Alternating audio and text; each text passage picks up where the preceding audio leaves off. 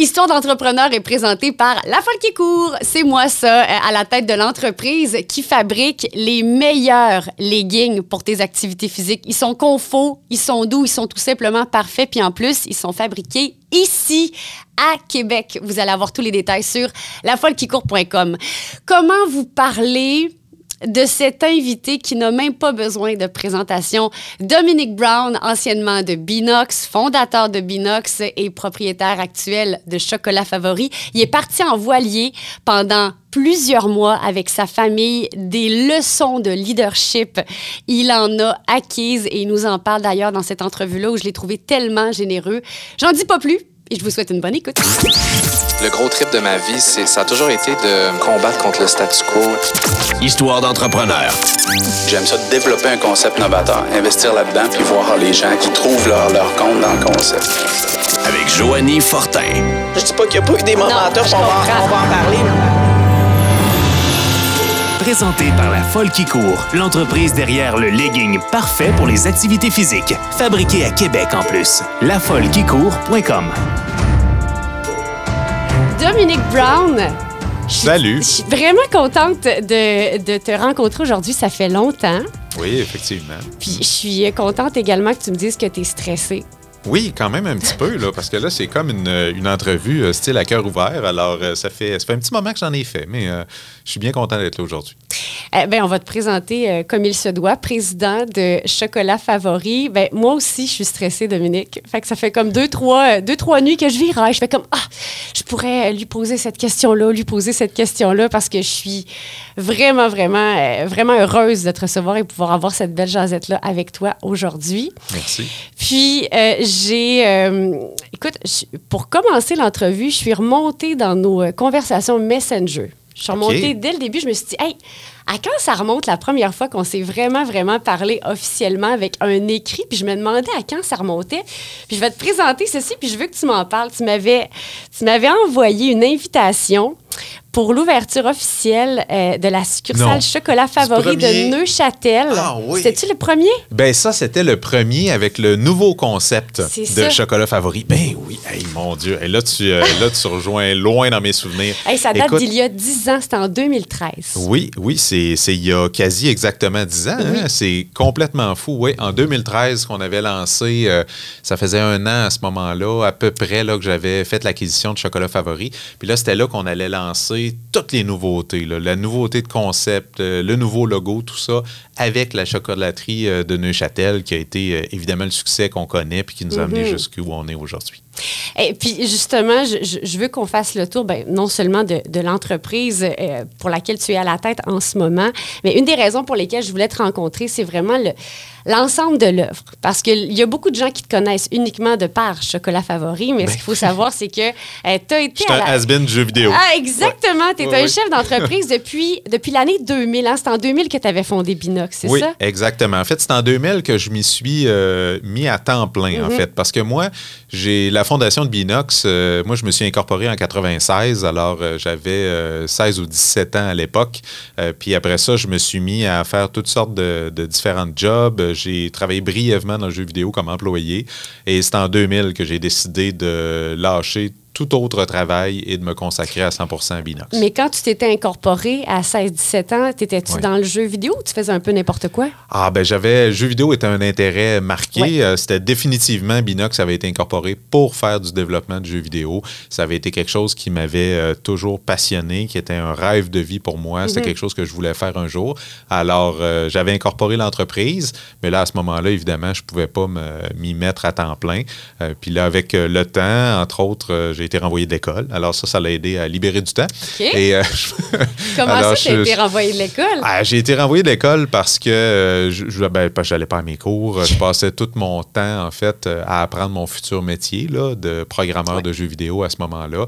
Puis il n'y avait pas de programme scolaire là, à ce moment-là pour apprendre le métier. Donc, euh, je passais tout mon temps sur un petit quelque chose qui s'appelait Internet, qui avait commencé à, qui avait commencé à l'époque. hein. ça me, ça me rajeunit pas hein, de dire ça. Mais fait que j'ai tout, j'ai tout appris mon métier là. Et j'ai finalement obtenu un emploi dans un petit studio de jeux vidéo euh, de Québec qui a finalement déménagé à Montréal. Puis c'est au moment où ils ont déménagé à Montréal que je me suis dit, ça y est, moi je reste à Québec, je crois dans le potentiel de la ville, puis euh, on fonce avec ça. Et, dis-moi, est-ce que tu, crois que c'est justement par les entreprises comme Binox, euh, comme Ubisoft aussi, qui se sont installées à Québec et au Québec, qu'il y a des programmes qui se sont développés? Est-ce que tu penses que le système scolaire, justement, s'est adapté à cette demande-là en raison d'entreprises qui se sont développées? Ben oui, forcément, parce qu'en fait, euh, l'industrie du jeu vidéo, on parle beaucoup de la, des crises de main-d'œuvre euh, actuellement, mais l'industrie du jeu vidéo a toujours été dans une pénurie de main-d'œuvre et est arrivé un petit peu comme un cheveu sur la soupe. C'est développé beaucoup plus rapidement que les programmes scolaires euh, pouvaient le faire à l'époque. Alors, à ce moment-là, les studios de jeux vidéo, euh, Ubisoft, Binox au début, moi, mes, euh, mes anciens professeurs en technique informatique sont venus suivre nos programmes de formation à l'interne chez Binox pour ensuite retourner au cégep pour créer des concentrations techniques en programmation de jeux vidéo. Alors, euh, effectivement, il y a eu un gros transfert de connaissances, puis ça l'a beaucoup, beaucoup aidé. Là, après ça, ces programmes-là ont fait des petits dans tout le système scolaire québécois. Évidemment, il y a de plus en plus de studios qui se sont installés, autant à Québec qu'à Montréal. Puis là, ce qui est beau, c'est que dans les dernières années, bon, moi, de- depuis 10 ans, je n'ai plus aucun contact ou presque à part comme, euh, comme simple utilisateur de jeux vidéo avec cette industrie-là. Mais je vois tous les, euh, les différents studios indépendants euh, qui sont sortis euh, de ça. Au début, on avait des très, très gros studios. C'est bien d'avoir des gros studios. Il y a des belles carrières qui se développent. Mais euh, ça a certaines limitations. Puis d'avoir toutes sortes de petits indépendants qui se sont créés, qui ont créé leur marque, qui ont développé leurs propres produits, bien là, ça te fait un écosystème qui est beaucoup plus riche, puis beaucoup plus diversifié, euh, puis qui va être moins dépendant éventuellement des subventions qui sont données par le gouvernement. Et là, parle-moi, bon, Binox a évolué. Pendant combien de temps tu as, été à la tête de Binox? Pendant 12 ans euh, au total, donc euh, de 2000 à 2005 comme indépendant. En 2005, j'ai vendu à la compagnie euh, qui est connue aujourd'hui comme le nom d'Activision Blizzard. Donc, c'est une des plus grosses entreprises dans le monde. J'ai vendu en 2005, puis je suis resté un autre sept ans après au sein de l'entreprise et je suis parti en 2012. Alors, à ce moment-là, je pense qu'on avait au-dessus de 500 employés, donc on était parti de 6 à euh, 515, là, si je me souviens bien. Puis quand tu te fais acheter comme ça, qu'est-ce qui se passe quand tu dis que tu es resté au sein de l'entreprise? Ton rôle, c'était quoi? En fait, mon rôle, c'est de piloter euh, la gestion au quotidien, mais surtout tous les plans de croissance de l'entreprise. Donc, euh, quand on a été acquis, on était seulement 30 employés. C'était une petite boîte relativement. Et euh, à ce moment-là, on avait été acquis pour continuer à faire ce qu'on faisait. Il n'y avait pas nécessairement de plan de croissance. Puis moi, je pensais qu'on pouvait vraiment amener ça encore plus loin. Donc, j'ai proposé un premier plan de croissance à mes nouveaux patrons à ce moment-là. Ils ont accepté. Ça nous a amené jusqu'à 70, si je me souviens bien. Après ça, on a lancé une nouvelle division de test. On a, on a pris une croissance jusqu'à trois euh, projets de développement en même temps. Puis tout ça nous a amené progressivement jusqu'à au-dessus de 500 là, dans la région de Québec. Wow, c'est Ouais. vraiment impressionnant. Et euh, c'est quoi être euh, plus le patron de l'entreprise que tu as fondée? Comment comment tu as vécu ça? Ça a-tu été un, enjeu ou pour toi, ça s'est fait naturellement parce que tu étais prêt, parce que tu étais rendu là? Ben, je pense que pour moi, ça s'est fait naturellement parce que l'acquisition, euh, les acquisitions vont se passer d'une façon très, très différente selon la personne ou le groupe qui acquiert l'entreprise, puis son plan aussi qu'il veut faire avec l'entreprise. Alors, nous, dans notre cas, euh, c'était une compagnie, c'était une très, très grosse compagnie euh, californienne, mais qui nous achetait pour ce qu'on qu'on faisait de bien. Et il n'y avait aucune espèce d'envie de changer le concept ou la direction. C'était une compagnie qui était reconnue comme ça, qui achetait un studio parce qu'il était bon, parce qu'il avait développé une formule gagnante, puis il voulait poursuivre la formule. Fait que moi, essentiellement, j'ai continué à rouler comme j'ai toujours roulé l'entreprise, comme si c'était la mienne, en proposant des plans de croissance, puis en livrant mes budgets, puis en livrant mes affaires. Donc, moi, j'ai jamais eu l'impression que cette entreprise-là n'était plus la mienne. Sais, Il y a des années où je pense que je parlais à mon, euh, mon, mon boss, dans le fond, à l'époque. Je pense que j'y parlais une fois par année. Alors, c'est pour donner un peu une Oui. idée à quel point j'avais une latitude Oui. de, de- dans, dans ma gestion de tous les jours. Fait que je me sentais encore très, très, très entrepreneur. Et là, à partir de quand tu as commencé à penser à la suite? Parce que est-ce que tu le savais que tu restais sept ans ou, euh, bon, c'est d'une année à l'autre, tu disais, tu sais, c'était-tu une entente qui était écrite et officielle ou à un moment donné, tu t'es dit, bon, ben, j'ai peut-être fait le tour, je vais, je vais passer à autre chose? Et, ben, comment t'en es venu justement à vouloir t'en aller vers euh, ben, le domaine. euh, Le domaine du on- chocolat. Le domaine du chocolat. Mais c'est ça, la transition entre euh, Binox. Je, je pense qu'il y a eu une, une certaine pause. si tu- Effectivement. Et par la suite, il y a eu le chocolat lait. Oui, tout à fait. Ben écoute, euh, moi, je- quand j'avais vendu, effectivement, je m'étais engagé euh, pour un maximum de cinq ans au sein de l'entreprise, qui m'amenait jusqu'en 2010. Oui. Euh, en 2010, euh, j'ai finalement, un peu malgré moi, décidé de renouveler pour un autre deux ans. Euh, et euh, finalement, ben, quand on est arrivé à la fin de 2012, euh, mes patrons à l'époque voulaient me garder, mais moi, j'avais, je venais de vivre deux ans, pas de croissance, euh, puis on était plus dans de la gestion au quotidien. Puis moi, la gestion au quotidien, ça m'ennuie vite. Euh, j'avais besoin de nouveaux défis. Alors, j'ai décidé de quitter l'entreprise. Et à ce moment-là, j'avais fait l'acquisition quelques mois auparavant de Chocolat Favori. Et moi, cette acquisition-là, au départ, c'était plus un projet d'investissement. hein. C'était quelque chose qui allait être un petit peu sur le side, comme on dit. Puis j'allais regarder ça. Puis c'était quelque chose qui m'intéressait beaucoup, mais sans plus. J'avais pas de grand projet. Hmm. C'est quoi chocolat, favori à l'époque? C'était- Parce que là, on connaît les succursales, Ben mais oui, c'était quoi à c'est l'époque, Ben, chocolat favori? Exact. Ben, chocolat favori, à l'époque, écoute, c'était trois chocolats. À ce moment-là, il y était trois chocolateries. Euh, c'était dans des euh, bâtiments ancestraux qu'on a toujours aujourd'hui. Donc, euh, un à Lévis, un à Cap-Rouge et un à Charlebourg. Il venait juste d'ouvrir celui à Cap-Rouge à l'époque et la production de chocolat se faisait au deuxième étage de la bâtisse de Lévis. Alors, ça, c'est la compagnie que j'ai achetée à ce moment-là. Il y avait 50 actionnaires. C'était très, très familial. là. Tu sais, tout le monde, euh, du commis en magasin, le livreur, tout le monde était actionnaire de Chocolat Ah, Favori. Alors, moi, j'ai racheté, en fait, l'ensemble des Les 50, actionnaires d'un coup. Euh, il y avait euh, bon, il y avait un désir de la part de la présidente là, qui avait Christine qui avait mené ça d'une main de fer pendant des années. Puis euh, elle n'avait jamais été présidente à temps plein. Elle avait toujours maintenu une job au gouvernement. Et là, elle était rendue fatiguée. Elle voulait passer à autre chose. Puis euh, elle voulait, euh, elle, elle réalisait que c'était pas elle qui, a- qui allait amener l'entreprise à un autre niveau. Alors moi, je suis arrivé à un bon moment. J'ai fait cette acquisition-là. Mais quand j'ai quitté Binox, pour moi, il y avait, ça m'a même pas traversé l'esprit que j'allais retourner chez Chocolat Favori, là, ou j'allais m'occuper de Chocolat Favori. Pour moi, j'allais prendre un peu de vacances, puis après ça, j'allais retourner dans le milieu de la technologie. C'était comme ça que je Ah oui, voyais OK. ça. Oui. Mais euh, j'avais une entente de non-compétition. Alors, je ne pouvais pas retourner en technologie pendant une durée d'un an, suivant mon départ. Et au début, je m'étais dit naïvement, Ben, ça va être faire un an de vacances, ça va être le fun, on va en profiter. Mais ça, les vacances, là, c'est un petit peu overrated. là. C'est-à-dire que tu veux des vacances quand tu en as besoin. Tu as l'impression que c'est extraordinaire puis c'est ça qu'il te faut. Mais à un moment donné, là, si tu t'en vas dans un tout inclus, là, au bout d'une couple de semaines, Ouais. là, tu vas trouver qu'il n'y a pas grand-chose à faire. Tu sais, c'est- Ça fait vraiment du bien quand tu es vraiment au bout, mais ça dure un temps. Alors, ça a été un peu comme ça que j'ai vécu mes vacances. Fait que rapidement, je suis arrivé à me dire, ben là, il me faut un projet, il me faut quelque chose euh, sur lequel me faire les dents. Et là, ben, j'avais Chocolat Favori qui me permettait de, d'avoir, de travailler sur un projet entrepreneurial qui n'avait rien à voir avec la technologie. Mais quand tu as acheté euh, chocolat, Fa- euh, chocolat Favori, oui, euh, l'équipe qui est en place, elle est restée là. Fait que toi, tu étais, Oui. juste. juste.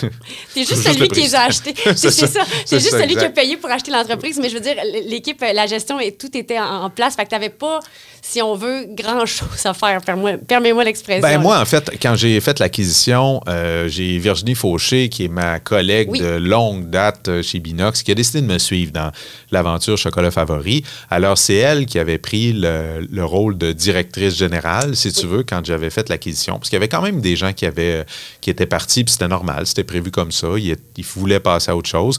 Par contre, on avait le maître chocolatier de l'époque qui était resté et beaucoup, beaucoup de monde. là. Tu sais, C'était la grande majorité des gens qui étaient restés. Donc, euh, Virginie a tenu le fort pendant les premiers mois. Euh, puis après ça, ben, je suis allé la rejoindre en janvier, finalement, janvier 2000, euh, 2013, euh, parce que, écoute, je, me- je mourais d'ennui en vacances. Alors, je me suis dit, go, on se lance avec ça, on essaye d'innover, arriver avec quelque chose qui est du jamais vu dans le domaine euh, de la glacerie, dans le domaine des chocolateries, puis on va en mettre plein la vue, on va tout donner, ça va être le fun, puis après, je retournerai en technologie. Évidemment, maintenant, quoi, 11 ans, 10 10 ans, 11 ans plus tard, ben, je suis encore là.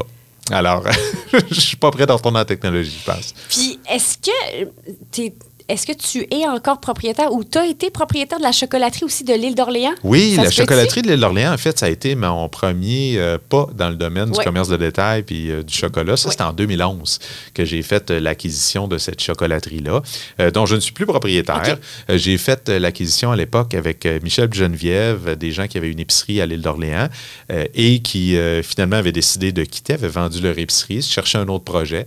Donc, ça, c'était un moment où moi, je commençais déjà à m'ennuyer chez Et là, euh, ben, il y a eu une occasion d'affaires qui s'est présentée. Faites l'acquisition en 2011. Puis J'ai quand même été pri- propriétaire avec eux euh, pendant plusieurs années. Euh, puis finalement, ben, étant donné que j'étais beaucoup dans le chocolat favori, puis que pour eux, c'était vraiment le, le pro- projet d'une vie, euh, je m'étais toujours mis en tête qu'éventuellement, j'allais leur, leur revendre mes parts puis les laisser aller avec ce projet-là parce qu'ils méritent bien. C'est eux qui travaillent beaucoup, très fort là-dessus. Puis ils font un super de beau travail. là. Donc, donc cette, euh, comment dire, cette revente-là est arrivée euh, quelques années plus tard. ça? Quelques années plus tard, exactement. D'accord. Et là, je le sais qu'à un moment donné, parce que je t'ai suivi sur les médias sociaux, euh, euh, t'as- la course à pied a fait partie de ta vie. Oui. C'est-tu dans la pause, justement, dans tes vacances beaucoup trop longues euh, que tu as eu dans l'année de pause, là, si on veut, entre Binox et, euh, et Chocolat Favori, que tu as entamé la course à pied? Ben, en fait, euh, oui, d'une certaine façon, c'est cette année-là que je l'ai poussé encore plus loin. Ouais. Mais la course à pied, pour moi, a été une forme de transition parce qu'avant, j'ai fait de la boxe pendant plusieurs années et euh, je trouvais le- l'exercice vraiment trippant. En fait, c'était le meilleur entraînement que j'ai jamais fait. J'ai adoré faire de la boxe. Euh, mais à un moment donné, pour toutes sortes de raisons, j'ai fait plusieurs combats, tout ça, puis je me suis dit non, je passe à autre chose. Et là, j'avais besoin de quelque chose qui me, qui me, ben, qui me permettait justement, peut-être plus facilement, Ouais. de faire de l'exercice physique. Parce que le jogging, c'est le fun, c'est accessible. Puis c'est accessible, euh, peu importe ce que tu fais ou à peu près. Là, ça veut dire que moi, quand je voyageais beaucoup par affaires, par exemple, fait que c'est niaiseux. Là, tu mets une paire d'espadrilles dans tes va- valises, puis tu peux aller faire de la course à peu près n'importe où sur la terre. Fait que moi, j'ai adoré ça. Puis là, je me suis mis tranquillement à en faire de plus en plus, jusqu'à éventuellement faire un marathon. Mais euh, là, j'ai là, j'ai descendu un petit peu. euh, puis là, je suis dans des plus petites distances. Comment, écoute, je- je- moi, je ne peux pas m'empêcher de te parler de course à pied parce que tu sais, euh, Ben oui, ben oui. j'ai une entreprise qui parle de course à pied, d'activité physique, Ben oui. la folle qui court pour ne pas la nommer. Euh, comment ça s'est passé, ton marathon? Hey, ça s'est euh, ça s'est très très bien passé, mais je, je suis euh, ça s'est pour la majorité du trajet, ça s'est très très bien passé. Mais écoute, euh, non vers la fin, alors comme d'habitude, j'imagine erreur de débutant, j'étais parti en fou Ouais. et, et j'ai très très bien couru probablement mes 35 premiers kilomètres, un super de bon rythme. Puis à un moment donné, mon corps m'a comme lâché. Je sais pas comment le décrire euh, autrement. Puis euh, j'ai fini le dernier, euh, les derniers 5-6 kilomètres, je les ai faits en boitant. Ça m'a tout pris. Euh, je serais arrivé, c'était sûr que j'allais le finir. J'allais le finir dans peu importe quel état, j'allais le finir. Oui. Mais il n'y a rien qui allait m'empêcher de finir mon marathon. Mais ça, a été, ça a été plus difficile, ce bout-là. Puis euh, après, euh, malheureusement, ça m'a amené euh, pendant un an à peu près, j'ai pas pu courir parce que là, j'avais cette blessure-là tout le temps. Puis là, il a fallu que je recommence d'abord à prendre des longues marches, puis tranquillement, ça m'a pris quasiment deux ans avant de me remettre à la course. Mais euh, là, maintenant, j'en fais presque à tous les jours, puis j'adore ça. Et puis, tu t'étais préparé combien de temps pour, pour ton marathon? Eh mon Dieu. T'avais-tu un programme ou t'as fait ça comme ad lib de même? J'ai fait ça à de libre de même. Là. Moi, j'étais euh, j'étais à l'île de... Tu sais, j'habitais à l'île d'Orléans Ouais. à l'époque. Fait que euh, moi, c'était, tu sais, du- de l'île- à l'île d'Orléans, c'est facile de faire du millage. Là. Tu, peux, euh, tu peux te promener pas mal. Fait que là, je suis allé toujours un peu plus loin à chaque fois. Puis à un moment donné, je me suis dit, bon, ben... Puis je me suis rendu compte, en fait, que moi, j'avais une espèce de, de limite psychologique. Après 25 km, je sais pas trop pourquoi, je commence à trouver le temps long. Ben là. Je suis pas nécessairement fatigué. Et je- ben oui, je suis fatigué, évidemment. J'ai couru 25 km, là, mais tu sais, j'ai bu, j'ai mangé, j'ai bon, tout. Mais je commence à juste trouver ça long. Sais, On dirait que je suis au bout de ma playlist. Je suis au bout de. tout. Là, je commence juste à trouver ça long. Fait, que- fait qu'à un moment donné, c'est le plus loin que je me suis rendu en entraînement. À 25 km, j'ai décidé que c'était assez. J'avais plus de fun après 25 km. Mais là, je m'étais déjà entraîné, je m'étais déjà inscrit à mon marathon. Fait que j'ai continué comme ça, faire des 25 km. Puis à un moment donné, je suis allé faire mon marathon. D'accord. Puis, c'est-tu ta première course, ton premier événement de course, ton marathon? Non, mon premier événement de course, ça a été la descente royale Ah. euh, que j'ai adoré. Écoute, en- à ce moment-là, je faisais de la boxe euh, beaucoup. Puis euh, encore à ce jour, c'est mon meilleur temps que j'ai jamais fait. La, la- première ben fois, oui. la première course, écoute, je, je n'avais à peu près jamais couru, mais en boxe, c'est tellement, tellement, tellement Ouais. cardio Puis écoute, j'avais fait un temps extraordinaire. là. Je pense que j'avais fait en bas de 40 minutes. Je me Ben, souviens pas, là, ben, mais sur, pour un 10 kilos, c'est ça? Oui, c'est ça, exactement. Mais Fait en fait, la descente royale, c'est un parcours qui est descendant. là, tu sais, le descendant nom en le partant, dit. exactement. Il y a beaucoup de gens qui font ce parcours, ben, qui faisaient, parce que malheureusement, la descente Ouais, royale n'existait plus, mais qui faisaient ce parcours-là pour faire des. euh, Ben oui, des mais écoute, j'ai essayé de le refaire après. J'ai essayé, je sais pas si les conditions étaient particulières cette journée-là, outre mon entraînement de boxe, mettons. Là. Mais ça avait, euh, ça avait été extraordinaire. J'ai jamais été capable de refaire un temps qui était même proche de ça. là. Puis, euh, mais c'est pas grave. là. De toute façon, ce que j'aime dans la course, moi, c'est que c'est d'abord et avant tout contre toi-même, je trouve. Oui. là. Puis euh, tu cours, puis tu te crées une bulle, tu te crées un monde. Puis je trouve que c'est une façon tripante d'explorer, de te promener à un rythme qui est différent. Puis euh, moi, j'a- j'adore ça. Puis moi, je cours toujours le matin très, très, très tôt. Là, fait que, fait que je crois jamais d'humain ou d'auto Oui. ou de quoi que ce soit. Fait que c'est le fun. Est-ce que tu es quelqu'un d'intense dans la vie? Oui, je suis intense. Quand je me lance dans quelque chose, je me lance dans quelque chose. Alors, moi, je suis à on ou à off dans la vie. là. Je suis très, très binaire. C'est peut-être mon passé de programmeur qui m'amène là-dessus. Mais oui, je suis toujours intense. Moi, ma grand-mère m'a toujours dit ce qui vaut la peine d'être fait mérite d'être bien fait. Moi, j'amenais ça un- une coche plus loin en disant ce qui mérite d'être fait mérite d'être fait à fond.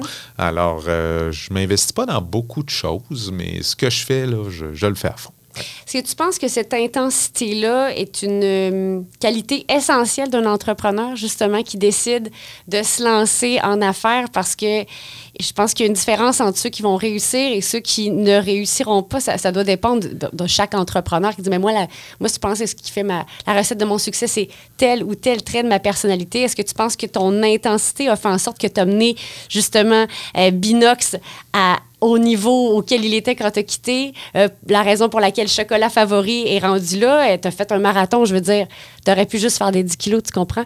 Tu t'es rendu jusqu'au marathon. Moi, c'est ça, qui, c'est ça que je trouve beau. Puis, euh, on dirait que tu sais bien l'utiliser, cette intensité-là, parce qu'au contraire, des fois, ça pourrait peut-être, ça aurait pu peut-être te nuire.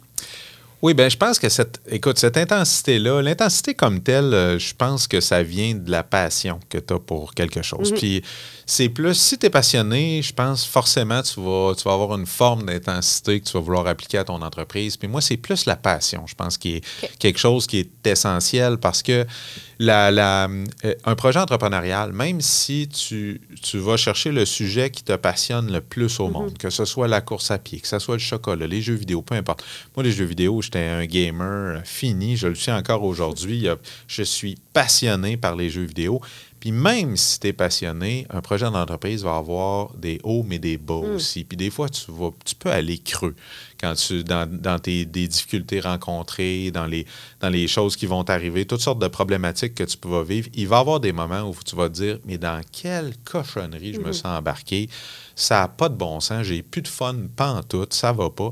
Puis à ce moment-là, ben, le fait d'être passionné va te permettre de passer à travers ça, qui est, qui est toujours temporaire, euh, mais des fois, quand tu es dans le creux, là, ça, ça, ça peut paraître long.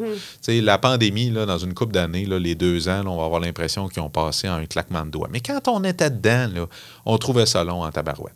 Bon, mais tu sais, dans un monde, dans une vie d'entrepreneur, c'est la même affaire. Puis cette passion-là, qui t'amène l'intensité, ben, va, va te permettre de passer au travers puis de poursuivre dans la durée. Parce qu'une intensité, sinon, là, tu peux être bien, bien, bien in- intense dans un marathon, là, mais tu ne seras pas nécessairement capable de faire un Ironman ou un double Ironman ou etc. la même journée. Ça ne marchera pas. Mais en entrepreneuriat, tu vas avoir besoin de faire ça. Fait qu'il faut pas non plus que tu te brûles puis tu partes à tout vent comme, comme j'ai fait euh, comme un beau tarlet euh, avec mon, mon marathon. Parce que t'es pas le seul tarlat, sache-le. Ouais, ben c'est ça. Mais quand, quand tu es un entrepreneur, tu sais pas où la Non, ligne d'arrivée. Hein? ben fait qu'il faut que tu mesures ton énergie, il faut que tu prennes des pauses, faut tout ça. Fait que l'intensité, ça peut effectivement aussi être un, un mauvais côté puis t'am- amener des, euh, des, euh, des conséquences un petit peu plus négatives aussi. Tu sais, tu dis d'entrée de jeu, tu es un passionné de jeux vidéo. Est-ce que tu étais aussi passionné par le chocolat quand tu as fait l'acquisition de chocolat favori ou cette passion-là s'est développée avec le temps? assez, assez développé avec le temps, je dirais, parce que moi, le point commun entre mon- les jeux vidéo puis avec le chocolat, c'est vraiment le fait de créer des, des univers dans lesquels les gens vont avoir du fun, vont avoir du plaisir. C'est d'apporter du fun aux gens, d'apporter du fun aux familles. Moi, dans le temps que j'étais en, en jeux vidéo, ben, j'ai toujours fait des jeux, soit pour des ados, pour plus familial, tout ça. C'est ça qui m'intéressait. Bon, maintenant, Binox fait des jeux de tir à la première personne, des jeux de guerre, toutes sortes d'affaires. Moi, j'ai jamais touché à ça. C'était pas quelque chose qui m'intéressait. C'était vraiment de faire triper le monde, de lui faire vivre des expériences de magiques. Puis chocolat favori, pour moi, c'est ça que je vais chercher là-dedans. C'est le fait de créer des produits, créer des expériences en magasin, voir les sourires, voir faire triper le monde, là, faire partie de leur vie, puis les, les- les faire vivre un moment magique. Je sais pas comment le dire Ah autrement. oui. Puis le chocolat, pour moi, ben, c'est un... J'ai envie de dire, c'est presque un matériau. Sais, C'est quelque chose avec Un lequel prétexte, tu peux... dans le Ben, fond, oui, ou, un, euh? un prétexte, mais, mais c'est que du chocolat, c'est littéralement un matériau, c'est-à-dire que, tu, que Mhm. tu manges, mais tu peux faire toutes sortes de choses avec ça. Là. Tu peux faire de la peinture de couleurs comme Oui. on fait à Pâques, tu peux faire des moulages, des, des barres de chocolat, tu peux te retrouver comme dessert pour le souper, tu peux, tu peux aller toucher les gens de tellement de façons différentes à travers le chocolat que pour moi, c'est plus là le point commun, c'est ce que je suis allé chercher comme passion. Est-ce que tu aurais l'impression que tu pourrais faire ça avec n'importe quel domaine à, partir du moment où justement tu peux entraîner n'importe qui dans, dans un univers quelconque? Tu sais, là, es passé des jeux vidéo au chocolat. Je comprends bien le lien là, de créer des univers, mais est-ce qu'on te mettrait n'importe quoi dans les mains en disant créer des univers avec ça, tu pourrais euh, leur apporter le même succès que tes deux précédentes entreprises? Oh mon Dieu, je pense que ce serait prétentieux de dire ça dans le Non, sens mais que. parce les- qu'on a l'impression que jusqu'à maintenant, ce qu'on voit de Dominic Brown, c'est des succès. Puis, ben, en fait, j'aimerais ça que tu me dises que tu n'as pas que des succès. On dirait que ça me rassurerait en tant que jeune entrepreneur, puis je suis entourée d'entrepreneurs autour de moi. Mais on dirait que c'est cette image-là qui, qui est projetée de toi. Puis je dis pas ça de manière négative parce que c'est inspirant, puis c'est beau de voir justement quelqu'un euh, qui mène euh, à bout toutes ses idées, puis qui est capable justement d'en faire de l'argent, là. On se cachera Ben pas oui. que, bon, être en affaires, il faut, faut quand même qu'il y ait un petit peu de sous qui. Absolument. Euh, mais euh, dis-moi que c'est pas que c'est pas Non, non, euh, écoute, toujours c'est pas des tout- succès. Non, non, non, c'est pas tous des succès. C'est sûr que les gens voient l'œuvre d'ensemble, puis ils trouvent ça euh, t- trippant, puis on, on en parle beaucoup. Fait que les gens voient les succès en arrière de ça, puis je suis très fier de ça. Mais maintenant, à travers ces succès-là, souvent, il y a eu un parcours avec une multitude d'échecs, mais c'est pas ce que les gens retiennent. Les gens retiennent le résultat Ouais. final. Chocolat favori, ça a marché. Fantastique. La fondue, ça a, marché. Tempête, tout le monde connaît ça au Québec. Mais hey, avant d'arriver avec la fondue comme on est là, là je veux dire, il y a toutes sortes d'affaires qui n'ont pas marché, qu'on est allé dans toutes sortes de directions, puis on aurait pu abandonner, mais on a continué jusqu'à ce qu'on arrive avec un succès. Mais c'est vraiment pas. Je pense pas nécessairement que tout ce que je ferais, euh, que tout ce que je ferais nécessairement aurait du succès, euh, parce que je pense qu'il y a des gens qui ont parfois des super de bonnes idées, plein de qualités, puis des fois il y a un facteur chance aussi qui embarque là-dedans. Puis quand tu es un entrepreneur, tu sais, on entend beaucoup, euh, puis on voit beaucoup ça, là, des gens qui vont dire Ah, on, on fait notre propre chance, euh, c'est euh, non, non, c'est je me suis mis au bon endroit au bon moment. Puis il y a toutes sortes, il y a toutes sortes d'affaires comme ça qui ramènent ça à ta capacité personnelle d'avoir 100% le contrôle sur ta destinée. Ouais. Ça, euh, moi, j'adhère pas du tout à cette philosophie-là, puis je trouve que c'est prétentieux de penser ça, puis de d'écarter complètement la chance d'un parcours d'entrepreneur. Tu sais, Je veux dire, tout le monde a de la chance juste par t'es- moi, né au Canada, blanc, francophone, euh, un père médecin, tout le kit. Je peux nier tant que je veux que j'ai pas eu de chance, mais j'avais déjà, là, je partais pas avec deux prises comme d'autres. Puis après ça, ben, tu multiplies ça à différentes choses qui t'ont arrivé dans ton parcours entrepreneur, entrepreneurial. Tu as croisé la bonne personne au bon moment dans un 5 à 7 qui t'a donné euh, l'information que tu avais besoin pour réussir. Fait qu'il y a ça aussi. Mais il y a beaucoup de choses que tu contrôles. Puis moi, la formule que j'ai appliquée dans les deux compagnies, puis que je réappliquerais dans n'importe quelle autre compagnie, c'est le fait de bien s'entourer. Euh, parce que n'importe quel entrepreneur, il n'y a personne, moi inclus, qui est bon dans tout. Alors, ce qu'il faut, c'est que tu t'en.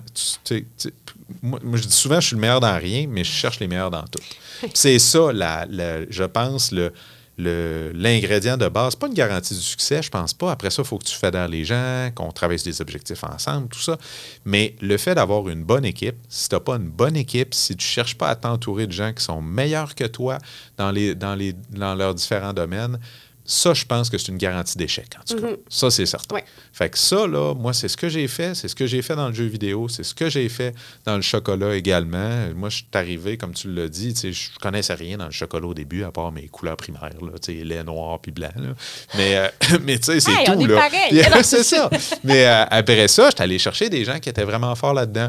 En jeu vidéo, je me débrouillais vraiment bien comme programmeur, sauf que à un moment donné, j'ai rencontré des gens qui étaient vraiment meilleurs que moi. Puis moi, ce qui me faisait triper en jeu vidéo, c'était d'avoir le contrôle sur la portion technologique des jeux. Puis à un moment donné, je me suis bien rendu compte que si je continuais dans cette direction-là, on allait atteindre un plafond. Puis j'avais des gens que je connaissais forcé d'admettre qui étaient bien meilleurs que moi puis qui avaient bien plus de potentiel. Fait que je suis allé les chercher, même des gens qui étaient des rivaux pour moi. Je suis allé les chercher puis je leur ai dit, garde, go, tu, veux-tu devenir mon chef de la technologie? Sylvain Morel à l'époque. Il, m'a il s'est joué dans l'entreprise puis il a amené ça vraiment plus loin que moi. Fait qu'à un moment donné, faut que tu mettes ton orgueil de côté, tu réalises que tu ne seras pas le meilleur dans rien, puis il faut que tu ailles chercher des gens qui soient extraordinaires. Est-ce que t'es- j'ai- j'ai entendu les deux écoles de pensée du style moi je me concentre pas sur mes défauts, je me concentre sur mes qualités puis j'essaie de les renforcer le plus possible puis justement je m'entoure de gens qui vont pallier à mes défauts ou je me concentre sur mes qualités mais j'essaie d'améliorer mes défauts justement pour euh, pour grandir. Toi t'es- t'es- t'es-tu d'un bord ou de l'autre ou euh? Ben, définitivement sur la première version, c'est-à-dire que tu vas aller chercher des gens qui vont euh, pallier à tes, à tes défauts. Parce que le fait de dire tu vas juste travailler tes défauts, je trouve que c'est très, très individualiste. Ouais. Ça, ça, ça met de côté complètement l'aspect d'équipe. Puis tu auras bien beau travailler sur tes, sur tes défauts toute ta vie, là, tu vas peut-être t'améliorer un peu, là, mais tu ne deviendras jamais excellent. Dans, Puis dans l'entrepreneurship, c'est cette avenue-là qui est, qui, qui est, si on veut, la meilleure, c'est ça? Absolument. Ou- Moi, la- ben, l'avenue de s'entourer, là. Ben, de s'entourer, puis de pas nécessairement ben, de vouloir. Pas de dire je veux pas travailler sur moi, puis je veux, ben, sur mes défauts, puis de, de- de me concentrer sur mes qualités, mais de dire c'est ça, s'entourer, euh, puis de, de laisser certaines personnes pallier à nos défauts, mais se concentrer vraiment sur ce dans quoi on est bon. Ben oui, absolument. En fait, là, faut, faut avoir, là, avec le temps puis avec l'expérience à mener, tu vas venir qu'à te comprendre. Puis à comprendre c'est quoi tes défauts, puis c'est quoi tes qualités. Puis je suis sûr que tu as déjà entendu ça, des fois on a les défauts de nos qualités. Ben oui. Puis à un moment donné, si tu, tra- si tu travailles sur tes défauts ou tu travailles trop sur tes qualités, c'est que tu vas bouger sur un spec sans réaliser que les deux peuvent être des forces. Des fois, là, moi, par exemple, là, exemple, ben, je suis quelqu'un qui peut être excessivement sanguin. OK? Puis ce que ça fait de positif, c'est que je vais pouvoir amener, euh, transporter mon équipe, les motiver, faire des speeches, là, écoute, vendre un plan de match, le monde, ça va, ça va crier, go, on part à la guerre. C'est fantastique. Sauf que le mauvais côté de ça, c'est que des fois, par exemple, ce côté-là sanguin, il ressort dans des mauvaises situations, où là, il faut que je le, je le contienne. Fait que, est-ce que c'est une qualité ou c'est un défaut, le fait d'être sanguin? Ça dépend des situations. Fait qu'il faut que tu saches, une fois que tu te saisis bien là-dessus, ben, tu t'acceptes là-dedans, puis tu essaies de te contrôler dans des situations, puis de d'appliquer cette force slash faiblesse-là à la bonne place. Puis d'avoir des gens qui vont intervenir. Moi, parfois, il y a des situations que je sais, si j'interviens, je vais m'en péter une fuse. sais. Fait que là, dans ce temps-là, je demande à un de mes associés, qui est, plus posé, peut-être plus rationnel, moins euh, soupe au lait, d'aller adresser certaines choses.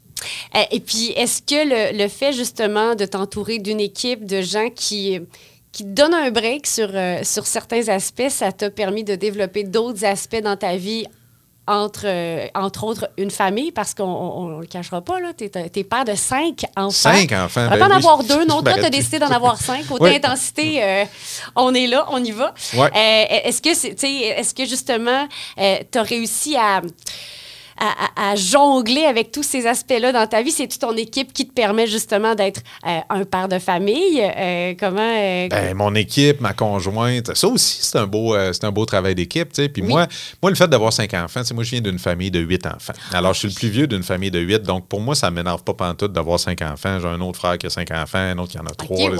On est toutes on, on est toute une famille qui a généralement beaucoup d'enfants, puis ça ne nous stresse pas particulièrement parce qu'on a déjà vécu ça là, dans notre jeunesse. Mais tu sais, pour moi, l'équipe, c'est sûr qu'ils me permettent de prendre le relais, permettent de vivre des expériences, des projets personnels, comme mon projet de bateau que j'ai fait avec, euh, avec la famille. Puis en même temps aussi, j'essaye d'organiser mon horaire de vie pour que, euh, pour que ça se balance bien. Oui. Moi, j'ai la chance de me lever extrêmement tôt, moi aussi. Alors, je sais que tu es dans ce club-là aussi. Oui. Donc, moi, euh, ce matin, par exemple, je t'ai levé à 3 heures, ce qui est tout à fait normal pour moi. C'est, hein? c'est- oui, oui, absolument. On aurait pu se texter un matin, si tu avais mets- voulu. Mais, Mais- tu mets-tu un cadran ou c'est naturel? c'est naturel. Alors, c'est 7 jours sur 7. J'ai toujours été comme ça.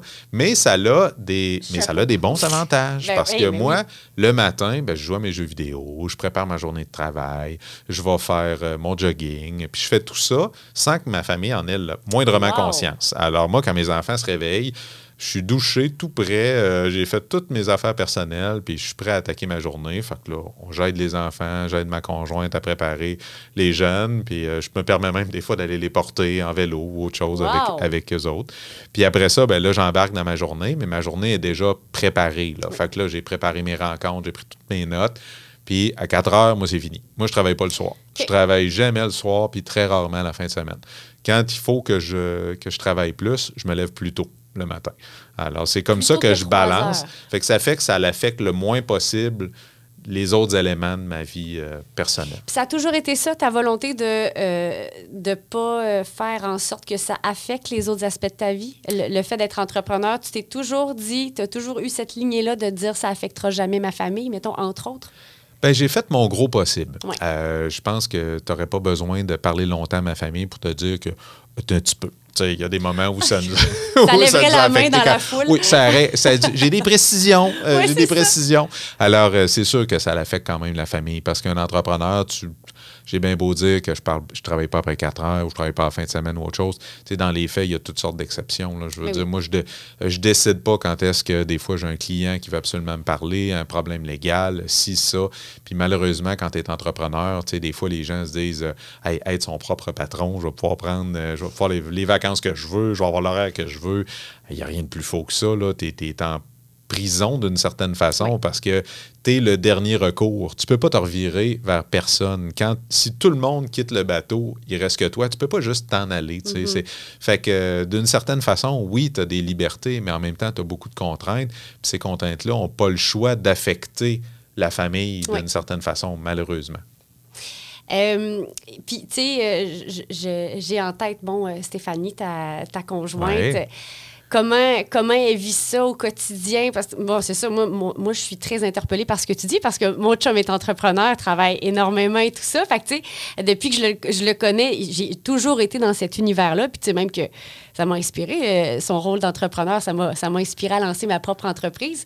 Euh, puis, tu sais, ta, ta, ta blonde, comment elle, comment elle vit ça? Elle n'est pas entrepreneur, si je ne m'abuse. Elle a- oui, oui, oui. Oui, elle est a- ben entrepreneur. Absolument, oui. Elle a eu son entreprise Ah, euh, pendant un certain temps, une boîte de consultation là, en service de gestion de l'eau. Puis là, aujourd'hui, elle est consultante maintenant. Fait que c'est une forme d'entrepreneuriat. Ben elle a oui. toutes sortes d'autres projets également. Fait que, elle me comprend à la base. OK, c'est ça, il y a beaucoup de Elle comprend ça, mais elle vit pas nécessairement, elle n'a pas toujours bien vécu ça. Alors, euh, puis j'ai beaucoup évolué aussi comme personne dans le partage des charges, appelons ça comme ça, parce que, tu sais, il y a des fois, ça crée beaucoup de friction quand tu as beaucoup d'enfants. Euh, puis en plus, euh, bon, mes trois premiers enfants viennent d'une autre union, donc des fois, le- c'est ramassé dès le début avec trois enfants qui n'étaient pas les siens. Donc, tout ça amène une charge de travail. Puis, tu sais, des fois, Bon, président de compagnie, beaucoup d'employés, beaucoup de tout. Puis là, des fois, à un moment donné, ben, tu essaies de compenser avec une femme de ménage, avec toutes sortes de choses. Puis là, tu penses que ça te décharge de tes responsabilités au quotidien. Puis à un moment donné, tu, tu perds le fil de. Puis je dis ça en toute humilité. À un moment donné, j'ai j'ai perdu le fil, je pense, de la, de la charge de travail que je lui laissais entre les mains, en fait. Puis j'en ai pris beaucoup conscience avec les années, puis maintenant, c'est beaucoup mieux réparti. Puis ça, ça rend tout beaucoup plus agréable aussi. Parce que des fois, c'est ça, tu es, entrepreneur, puis ça, ça va créer des déséquilibres. Puis c'est tentant, des fois, de tomber dans le piège Ouais. que c'est sont normaux, ces équilibres-là, tu peux rien y faire, puis tu sais, t'es deal avec ça, je suis entrepreneur. Mais non, il y a des affaires, il y a des choix que tu peux faire pour mieux équilibrer ta vie. Puis des fois, tu t'en rends pas compte, mais il y a toutes sortes de mauvaises habitudes qui s'installent, puis ça peut, avec le temps, créer des dommages importants. Puis, tu sais, pour être pour être bon en affaires, je pense qu'il faut que tu sois équilibré dans tous les secteurs de ton existence. Et j'imagine que le périple en voilier a, a fait grandement partie de, Oui. de cette quête d'équilibre. Là, je veux Oui. qu'on en parle, mais juste avant, euh, je vais prendre une mini pause pour inviter euh, les auditeurs à l'écoute, peut-être de faire un petit pause euh, sur l'écoute en ce moment euh, et d'aller mettre 5 étoiles, peu importe la plateforme sur laquelle vous écoutez, que ce soit YouTube, Spotify, euh, Apple Podcast, Google Podcast également. C'est super important. Puis je vous explique pourquoi. C'est pas parce que je veux que vous me disiez que vous m'aimez. C'est pas ça tout. C'est que plus, euh, plus l'épisode, plus le podcast a des commentaires, reçoit des étoiles et tout ça, euh, plus on va le pousser sur les différentes plateformes. Notre but, c'est que ce soit écouté le plus possible, vous l'aurez compris.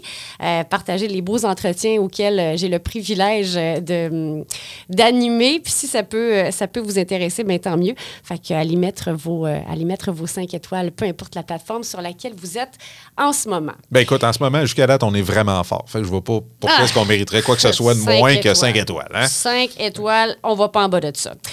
Alors, périple en voilier pendant un an. Ouais. Une autre, euh, une autre passion qui s'est Une autre aventure, Ben, ouais. Parle-moi-en, comment c'est venu cette passion-là? Comment tu t'es, euh, tu t'es intéressé par, euh, Écoute, par le bateau? sur un coup de tête, intensément, comme euh, bien, des, euh, bien des choses dans ma vie. Alors, moi, il y a quelques années, il y a trois, il y a quatre ans maintenant, je me suis... je me suis mis dans la tête de partir en voilier. Je regardais le fleuve, puis je me dis, mon Dieu, il me semble que c'est la porte d'entrée vers toutes sortes d'aventures, cette affaire-là, jusqu'où on pourrait se rendre, les îles de la Madeleine et tout. Alors, je me suis dit, ben, la façon de faire ça, c'est d'avoir un voilier. Alors, euh, je me suis acheté un voilier. En quelle année? Et euh, ça, c'était en 2019, j'ai envie de dire, je pense. Fin de 2000 décembre 2019, si je me souviens bien. Et euh, donc, j'ai acheté le voilier en plein hiver. Il était dans un stationnement. Et là, je me suis dit, bon, ben là, maintenant, il faut que j'apprenne à faire du voilier. Ça, aucune Alors, notion, là. Absolument aucune notion. Mais là, je me suis dit, c'est comme tout, ça s'apprend. Alors, on s'est fait euh, un plan de match. Puis moi, mon objectif, c'était de partir pour un an avec la famille, faire un tour du monde. Bon, finalement, ça n'a pas été un tour du monde, mais ça, on est parti un an quand même. Puis la raison, à- la raison que c'était à trois ans, puis que ça s'est fait finalement en 2021, c'est qu'il y avait une intersection des parcours scolaires de mes enfants qui faisait que c'était le moment parfait pour partir. Alors, euh, puis à ma grande surprise, euh, j'ai eu le, le- le support de tout le monde, de mes actionnaires, de mes employés, de mon comité de direction. Tout le monde m'a dit go, vas-y. Puis euh, moi, tu sais, je te l'ai dit au début euh, du podcast, je veux dire, j'ai j'ai commencé en affaires très, très jeune. Puis moi, j'avais pas, euh, je vivais pas des parties, puis j'ai jamais fait de trip à Vancouver, puis de, des pack-sac d'un Rocheuse ou ailleurs dans d'autres pays. J'ai jamais fait ça de ma vie. J'ai travaillé très, très tôt, puis toute ma vie. Fait que j'avais le goût de vivre une aventure comme ça. Puis les enfants, là, ça vieillit vite. Puis moi, la chance d'avoir eu des enfants, tu sais, j'en ai de 19 ans, 19 ans, 16 ans, 8 ans, puis euh, 5 ans. 9 ans, excusez mon Dieu, il vient d'avoir 9 ans. 9 ans, 5 ans, il serait fru s'il entendait ça. Fait que, euh, fait que, tu sais, moi, mes premiers enfants de 19 ans, c'est sûr que j'ai pas eu la même relation, puis je les ai pas élevés de la même façon que les, mes enfants de 9 ans puis euh, 5 ans. Puis, tu sais, euh, tu, tu, tu, à un moment donné, tu réalises pas nécessairement à quel point le temps qui passe est précieux puis il reviendra pas. Tu passes beaucoup de temps à te dire, hey, ça va être le fun quand il va marcher, ça va être le fun quand il va parler, ça va être le fun quand il va rentrer à l'école, ça va être le fun tu vas cligner des yeux, là, puis les enfants, donné, ils seront plus là. Puis ça, ça va arriver bien avant leur, leur 18 ans. là. À un moment donné, là, à l'adolescence, là, du jour au lendemain, presque, tu es soudainement plus leur point central. T'es C'est plus utile. ils sont plus une satellite à ton Non. existence. Tu es devenu un satellite à leur existence. Fait que ça arrive très, très vite, Oui. ça. Fait que ça, ça m'a forcé un petit peu à me dire, là, là, il faut que je, faut que je prenne faut que je prenne le temps maintenant de profiter de ça puis de, de vivre cette aventure-là avec eux. Fait que là, le- le- la jonction scolaire, c'était quoi? C'était euh, un passage... euh, Explique-moi. Ben, j'avais, en fait, c'est que mes deux plus vieux, qui sont des jumeaux, arrivaient au cégep. Donc, je m'étais dit peut-être qu'ils vont pouvoir prendre une pause d'une session, quelque chose comme ça. Ma euh, fille de 16 ans ben, arrivait en secondaire 3. Donc, l'introduction au secondaire était faite, mais elle n'était pas encore dans les examens du ministère.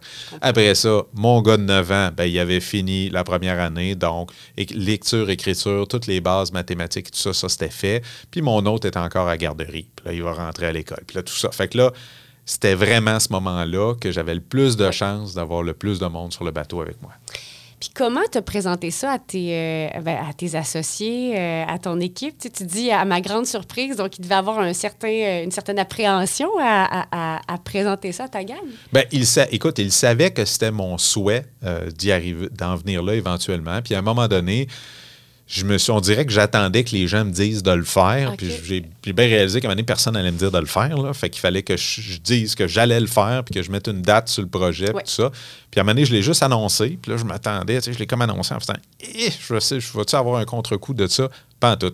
Ils ont tous dit euh, go. Hein. Puis même mes actionnaires, puis tout ça, là, je- j'ai- cru percevoir dans les regards autour de la table, c'est des gens plus âgés que moi, qui ont plus d'expérience, des entrepreneurs aussi. J'ai cru percevoir une forme de tu fais bien, j'aurais dû faire la même affaire. Ah ouais, hein? Oui. Mais bon, on, ils me l'ont jamais dit. Ben oui. J'ai cru percevoir ça. Là, es-tu parti un an euh, en arrêtant toutes tes activités professionnelles ou à travers ça... euh, Malheureusement, non. je suis parti. Mais c'était ton Ah, but? Ben, écoute, au début, je suis parti, puis je suis parti sur un horaire allégé. Donc, euh, étrangement, on est, c'est relativement facile d'avoir de la connexion Internet sur un bateau. là. J'ai eu aucun problème pendant tout mon voyage à faire des appels conférences vidéo, puis euh, peu importe. Des fois, j'étais dans les Bahamas, écoute, dans une île déserte, puis j'avais de la connexion, Wow. je sais pas trop comment. là.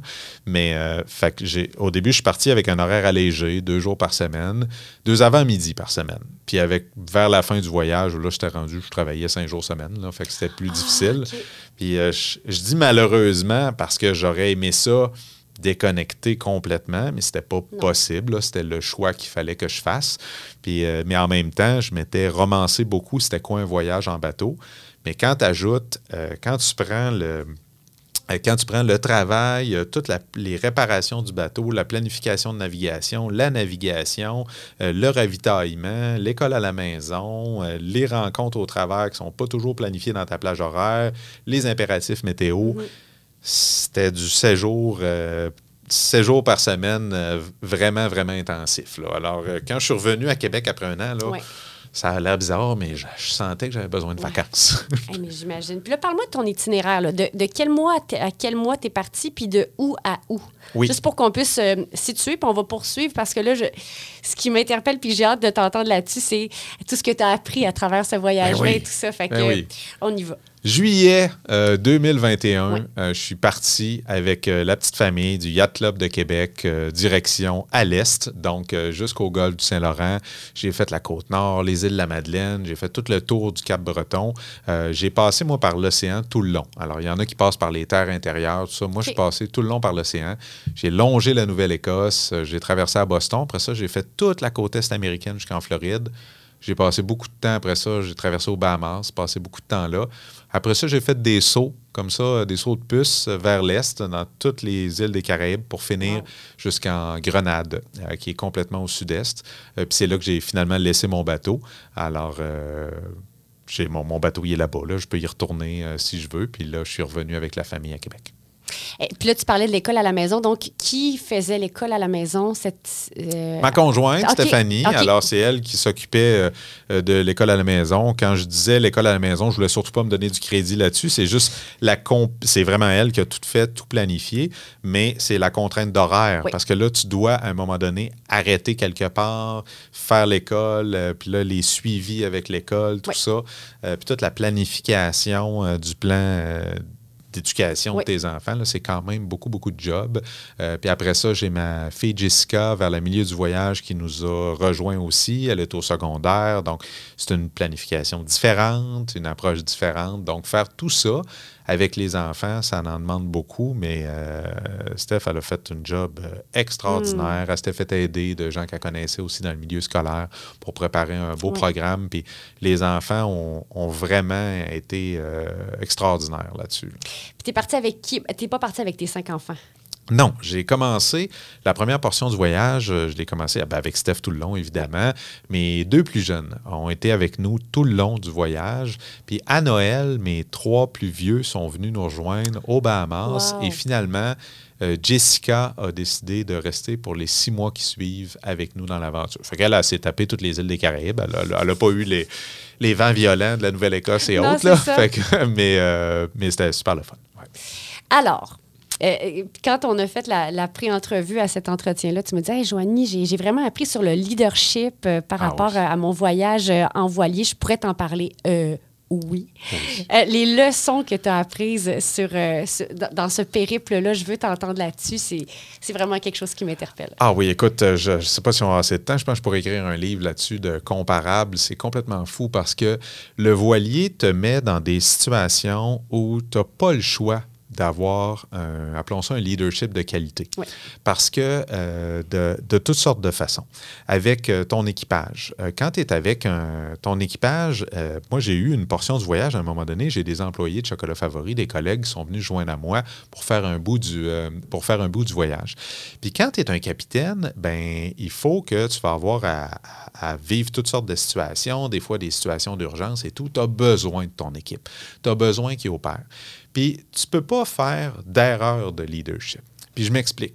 Tu sais, juste dans les. Par exemple, s'il arrive une urgence, là, si tu te mets à t'énerver, puis à crier après le monde ou autre chose, le monde vont paniquer, ils vont capoter, il n'y a rien qui va se passer de bon, puis tu vas juste amplifier la situation. Fait que tu n'as pas le choix de le prendre, de prendre les gens calmement, de leur expliquer le problème, de tout ça pour adresser la situation. Puis là, après ça, tu dis, ouais, qu'est-ce que j'aurais pu faire mieux? Bien là, tu dis, ben, j'aurais pu prendre le temps de leur montrer les choses davantage. J'aurais pu leur temps de leur dire, voici c'est quoi le plan de match. Dire, voici où est-ce qu'on s'en va. Voici les dangers qui vont peut-être arriver. Si ça arrive, voici ce qu'on va faire. Paniquez pas. Puis regardez, on va pratiquer telle et telle chose. Puis quand tu transposes ça à une vie d'entreprise, ben c'est la même chose. En entreprise, avec tes employés, si tu veux qu'ils restent calmes s'il jamais il y a des crises, comme des difficultés économiques qu'on vit euh, actuellement ou même pendant la pandémie, par exemple, ben tu dois toujours avoir un plan de match clair bien l'expliquer, dire voici ce qui risque d'arriver, mais voici ce qu'on va faire. Puis quand les gens te sentent en contrôle de ce qui va arriver, se sentent eux-mêmes en contrôle parce que tu as pris le temps de leur expliquer ce qu'il fallait qu'ils fassent, que tu as mis les attentes claires, puis qu'ils sentent que tu vas être là pour les appuyer s'il y a un problème ou s'ils trébuchent, tout va bien se passer.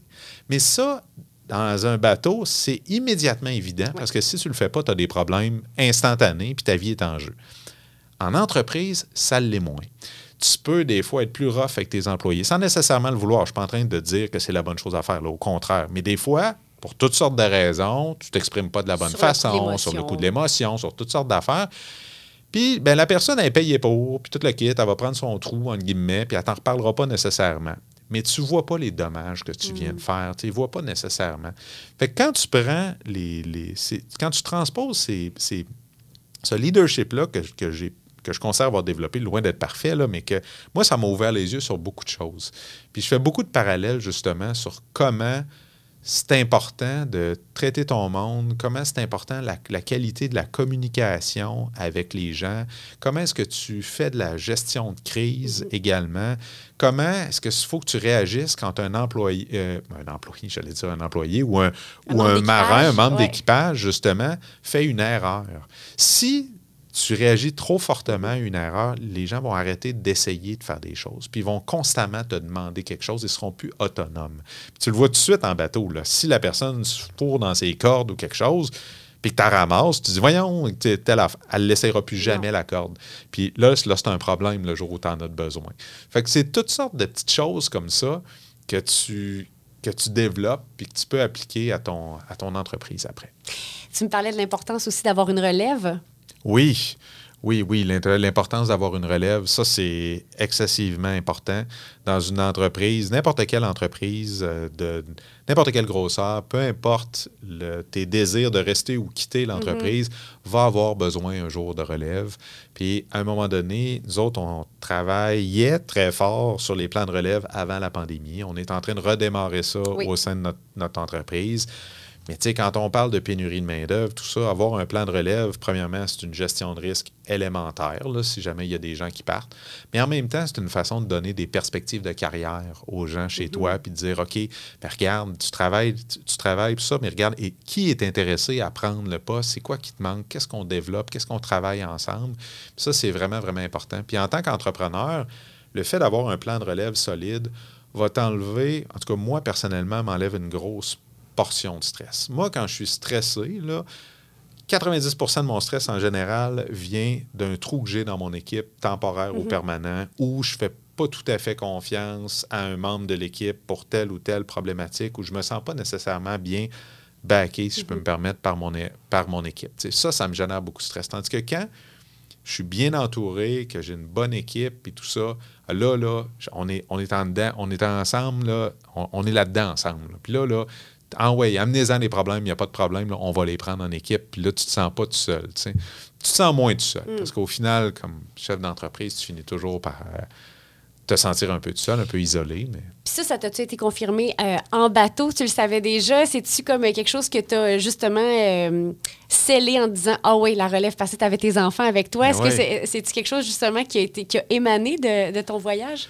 Écoute, au niveau de la relève, ben c'est sûr que tu n'as pas, le- choix d'avoir euh, des gens qui peuvent prendre la relève parce que quand tu fais des, euh, quand tu fais des voyages, par exemple, euh, sur euh, des, des grandes distances, là, tu es en mer là, tu sais, pendant des 24, 48 heures, même plus longtemps. Puis euh, quand tu es en bateau, c'est pas comme si tu peux jeter l'ancre quand il y a 3000 pieds d'eau. Tu es obligé de continuer, tu es dans le noir en pleine nuit. Ah, Fait mon faut que quelqu'un reprenne la barre à un moment donné. Oui. Là. Fait que euh, oui, là, dans ce temps-là, c'est important de- d'avoir des plans de relève définitivement. Puis tu sais, tu te rends compte aussi à quel point tu as un rôle de, de baromètre sur la sur l'humeur de ton, euh, de ton équipe ou de ton entreprise. Quand il y a des problèmes qui arrivent, là, c'est pas compliqué. Écoute, moi, il y a eu des moments, j'en ai, j'en ai plein, là, des moments, mais il y, a, il y a eu un moment, entre autres, à un moment donné, où on était dans, au Bahamas, on est rentré dans une passe euh, très, euh, euh, très étroite, puis il y avait beaucoup, beaucoup de courant. Puis là, on s'est ramassé là-dedans. Là. Il y avait de la grosse vague. J'ai vraiment été pris par surprise. Puis écoute, le bateau, là, tu sais, mon bateau, c'est un 50 pieds. Là. Il est assez long. Puis à un moment donné, il est rentré dans la vague. Tu as quasiment la moitié du bateau qui est rentré en dessous de l'eau. Puis là, ça brassait. Puis je pouvais pas reculer. Je pouvais pas, à droite, à gauche, il y avait des roches. Qu'est-ce que tu penses qui se passe? Là, tout le monde dans le bateau sort vers le capitaine. Et il, il me pose pas de questions. il me parle- Il regarde comment je réagis. Et là, si. Et là, dans ce temps-là, j'ai fait comme, il n'y a pas de problème, tout est beau, regarde, on a encore pour une trentaine de secondes, on va être sorti de la porte. J'ai fait comme si de rien n'était. la patate. En dedans de moi, je voulais mourir. Oui. OK? Je voulais mourir, mais c'était important que les gens sentent que tu es en contrôle de la situation parce que là, tu peux répandre de la panique. Puis, tu sais, à travers la pandémie, là, c'est drôle parce que j'en ai tellement vécu des moments comme ça. Là. Je me souviens, entre autres, d'un moment où là, j'allais m'adresser à toute la compagnie. Puis je pense que j'étais arrivé deux, trois minutes en retard au meeting parce que j'étais dans ma salle de bain en train de me regarder dans le miroir, puis là, juste de reprendre le contrôle de ma propre personne. là, parce que je me suis dit, si je suis pas capable de, de reprendre le contrôle sur mes émotions, je vais faire paniquer tout le monde. Puis là, j'étais, je rentrais dans, dans, dans, dans un appel où j'étais supposé rassurer les gens d'une situation qui me faisait paniquer moi-même, puis j'étais incapable de reprendre le dessus sur ma personne. Fait que ça, c'est le genre de moment où, encore une fois, il y a des parallèles à faire. Ah ben, toi, tu vas le voir tout de Ouais. suite de suite. Puis tu vas, la panique va se répandre euh, comme une traînée de poudre. Puis tu vas le voir, puis ça va être immédiat. Tandis que dans un appel, dans un- en compagnie, dans une, avec une, tes employés, ça ne se verra pas nécessairement tout de suite. Les gens, des fois, vont avoir un poker face. T'en as qui sont plus expressifs. Tu vas le voir, tu vas dans la body language. Il y en a d'autres qui, après ça, ils vont aller dans une salle de conférence, vont aller exploser à leur conjointe le soir, puis tu verras pas les, les effets que tu as faits. Fait qu'encore une fois, tout est tellement immédiat en Oui. bateau. tu le vois tout de suite, puis tu peux faire des transpositions comme ça. Jusqu'à quel point, d'un autre côté, c'est important pour un chef d'entreprise de se montrer vulnérable aussi? Je pense qu'il, ben écoute, de la vulnérabilité, je pense qu'il faut se montrer lucide, euh, puis euh, il faut être transparent. Donc, euh, des fois, euh, la, la vulnérabilité, euh, j'imagine qu'il n'y a pas de mal à en, à en montrer des fois. Euh, par exemple, de dire, euh, dans une situation, d'être transparent puis de dire, là, on a tel problème, je ne le sais pas comment l'adresser. Puis euh, ça me stresse, mais je suis confiant qu'on va la- y arriver pour telle, telle raison, telle chose, puis on va vous euh, tenir au courant, puis on va vous adresser ça la semaine prochaine, on vous tient au courant. Bon, bref.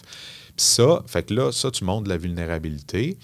Puis en même temps, tu demandes aux gens de te faire confiance. Puis les gens vont te faire confiance si tu as toujours été transparent avec eux. Si tu as toujours dit les choses telles qu'elles sont à ton équipe, les bons coups comme les mauvais coups, les difficultés comme les succès, puis tu as toujours souligné ça égal, ben les gens vont te faire confiance parce qu'ils vont croire ce que tu dis.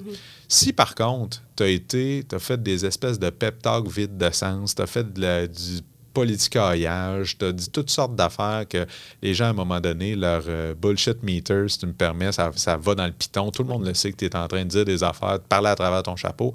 Là, la confiance se perd. Puis là, à ce moment-là, si tu tombes dans la vulnérabilité ou autre chose, je pense que ça peut aller, euh, ça peut devenir très négatif.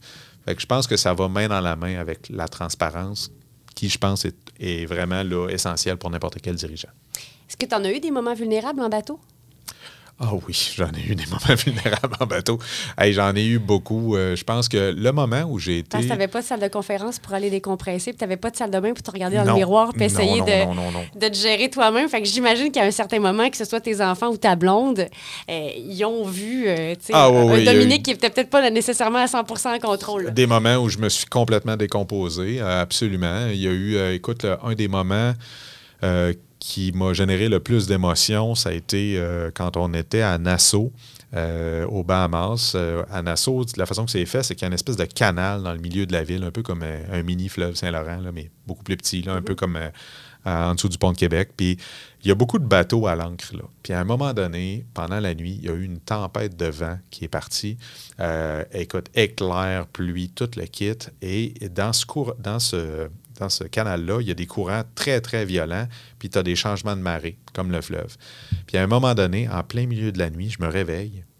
Puis là, je je suis à l'ancre, là, à plein milieu d'autres bateaux. Je me réveille et là, je sens que mon bateau bouge différemment. Je regarde par le hublot et là, je vois le Paradise Island, qui est l'espèce d'hôtel rose là, que Oui. beaucoup de monde connaît. Là. Je le vois passer, toi, flac, dans mon hublot. Là, je fais Wow, il n'est pas supposé passer. Là. Il est supposé être stationnaire. Oui, c'est là. ça. Alors là, écoute, je me suis levé en urgence. J'ai couru jusqu'en arrière du bateau. J'ai eu le temps d'attraper mes clés puis de partir mon moteur, mettre le gaz dans le fond, parce qu'essentiellement, j'avais décro- mon encre avait décroché, puis j'étais en train de chasser. Moi, j'étais parti à la dérive dans le canal, puis j'allais m'empaler dans une euh, dans l'encre d'un autre bateau. Et puis, écoute, j'ai mis le gaz, là, je suis arrêté, je pense, à moins d'un bras et demi de l'autre bateau, puis j'ai été chanceux, puis j'ai dérivé entre plusieurs autres bateaux avant d'arriver là.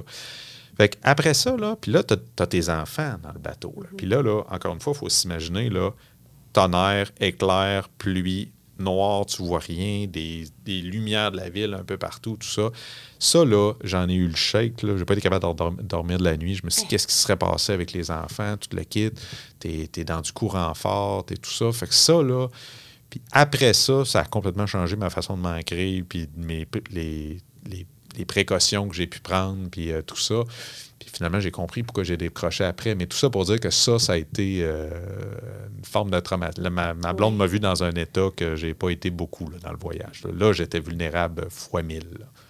Est-ce que ça, ça t'amène à voir les problèmes en entreprise différemment? Tu Peut-être que je m'explique mal, mais là, la vie de ta blonde, la vie de tes enfants, ta vie était quasiment en jeu dans, ce, dans cette aventure-là. Est-ce que maintenant, quand il y a des problèmes au sein de l'entreprise, tu les vois un petit peu moins euh, graves ou, ou ça, ou ça t'a- ou ça Avec une forme de détachement. Ouais, c'est oui, ça, ça, c'est certain. ça. Tu sais, je pense que des, des événements comme ça, ben, ça a, oui, ça a plusieurs côtés positifs. Euh, Ça, c'est certain. Premièrement, ça t'injecte une bonne dose d'humilité.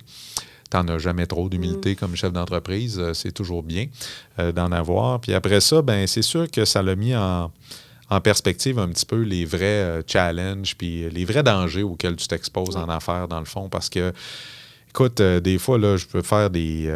tu sais, t'es là, t'es stressé à cause d'une présentation, t'es stressé à cause d'une feuille Excel, de toutes sortes d'affaires dans la vie qui sont, qui sont pas des vrais stress. Là. Tu mourras pas, là. Puis tu vas arriver à Noël comme tout le monde. Puis ta vie, là, les, les éléments essentiels de ton existence, c'est-à-dire ta famille, tes amis, ces gens-là vont être encore là. Alors, euh, à ce niveau-là, oui, ça l'a, ça l'a mis, euh, ça l'a changé le- mon rapport à mon travail. Mm. Qu'est-ce que tes enfants ont, ont retenu euh, de cette expérience-là? Ah bon, il faudrait leur demander, mais je pense que, Selon écoute, toi, suite, euh, suite à ça, je pense que mes plus jeunes euh, ben, ont été exposés à toutes sortes de cultures, toutes sortes de pays. Euh, D'un Caraïbe, c'est capoté. Là, tu fais une navigation d'une journée, puis tu peux arriver dans un autre pays, littéralement. Chaque Mm-hmm. île est un pays, avec une culture complètement différente, avec une langue différente, Wow. avec de la nourriture différente. Fait que ça, moi, j'espère beaucoup que ça va les avoir exposés à la différence. Et dans un monde qui, je pense, va être de plus en plus multiculturel, multitout, je le souhaite, je l'espère, mais j'espère que ça va leur permettre d'aborder ce monde-là avec euh, sans préjugés négatifs, puis plutôt avec de l'ouverture. Mm. Puis tu sais, ça leur a donné aussi, je pense, un, un- un goût de la nature. tu sais. Surtout, je pense, ma troisième, ma, ma- ma- ma grande fille de 16 ans, nous autres, ça nous a beaucoup rapprochés. Euh, C'était une enfant qui était relativement jeune quand on s'est séparés. Je me suis séparé de sa mère. Donc, euh, j'avais eu une relation peut-être moins proche d'elle. Là, ça nous a beaucoup rapprochés. Euh, puis ça lui a permis justement de, je pense, de développer encore plus cet amour-là de la nature, faire de la randonnée avec son père, tout ça. Fait que ça, je pense qu'elle va en retirer. Puis elle a beaucoup, beaucoup de beaux souvenirs par rapport à ça. Puis j'avais lu dans un autre article que c'est ça que tu disais depuis que tu étais en affaires, tu avais beaucoup, beaucoup travaillé. C'est comme si dans des entreprises qui étaient en hyper croissance, Ouais. puis que tu avais toujours eu l'impression d'être sur un sprint. Est-ce Ouais. que ça, cette péri ben, pas péripétie, ce périple-là, euh, t'aura permis un peu de te, te déposer et d'appliquer ça dans, dans ta vie de tous les jours maintenant? Est-ce que tu es capable d'être moins sur un sprint, d'avoir la pédale un petit peu moins au fond? Ben oui et non, parce que ce, ce- ce voyage-là, d'abord et avant tout, ça m'aura permis de me connaître moi-même, puis d'apprendre à me connaître. Puis il y a une chose avec laquelle il faut que je sois honnête avec ma personne, c'est que j'en ai besoin de ces doses d'adrénaline-là. Et alors, je pense que ce, qui est, ce que je veux, moi, c'est une balance dans ma vie d'adrénaline, mais en même temps de moments plus relax. Puis il faut que je réussisse à balancer ça. Puis si je vais trop dans une direction ou trop dans l'autre, c'est là qui est le problème. Alors, euh, oui, je vais retourner au travail. Je suis aussi intense qu'avant. Euh, mais en même temps, je m'assure de garder une belle intensité au niveau de mes projets personnels, de, de, de prendre du temps pour moi aussi dans tout ça, euh, pour réfléchir, pour m'amuser, pour être dans un autre, un autre rythme aussi. Parce qu'en bateau, je, je veux dire, même quand on était trop relax à quelque part pendant trop longtemps, je fatiguais, je voulais partir en navigation, je voulais explorer d'autres choses. Fait que faut pas que je me fasse à croire non plus que je serais bien dans des vacances éternelles ou dans un rythme beaucoup moins lent en permanence. La réponse, c'est non. Eh bien, écoute, moi, Dominique, euh, si euh, ton projet d'écrire un livre euh, là-dessus, faire les parallèles entre la vie entrepreneuriale, la vie euh, personnelle et ton périple en bateau tient, je t'invite à le faire. Parce Ah, que ben je suis certaine que ça, va, que ça va trouver preneur assez rapidement. Là, c'est, c'est- je pourrais t'écouter parler encore longtemps là-dessus, puis je suis certaine que ça pourrait en interpeller plus d'un. Et en terminant, puisque le balado Histoire d'entrepreneur est commandité par La Folle qui court, c'est-à-dire mon entreprise, je ne peux pas m'empêcher de te remettre un petit cadeau gracieuseté de La Folle qui court. Je te remets euh, des paires de bas pour la course à pied, pour l'activité physique. Fait que c'est des bas Hey, qui, te- merci. qui sont faits, qui sont techniques là, pour, euh, pour les coureurs, les cyclistes, bref, toute personne Super qui bouge. gentil. Que On va les t'auras essayer pas- demain matin. T'auras pas d'ampoule avec ça, tu m'en reparleras. Excellent. Merci Dominique beaucoup. Brown, président de Chocolat Favori. Écoute, je suis vraiment contente. Au-delà, euh, au-delà de, de, de, de- comment dire, de l'entreprise, je suis contente qu'on ait pris euh, ce moment-là pour jaser. Ça m'a, euh, ça m'a apporté autant, puis euh, j'espère que ça va apporter aux gens qui sont à l'écoute en ce moment. C'est vraiment le fun. Merci pour l'invitation. T'as aimé ça? T'as envie d'entreprendre un autre podcast? Dirige-toi sur l'application le blvd.fm, Spotify, Apple Podcast et YouTube pour plus de contenu de podcast de Boulevard 1021. Le balado Histoire d'entrepreneur vous a été présenté par La Folle qui court, l'entreprise derrière le legging parfait pour les activités physiques, fabriqué à Québec en plus. Lafollequicourt.com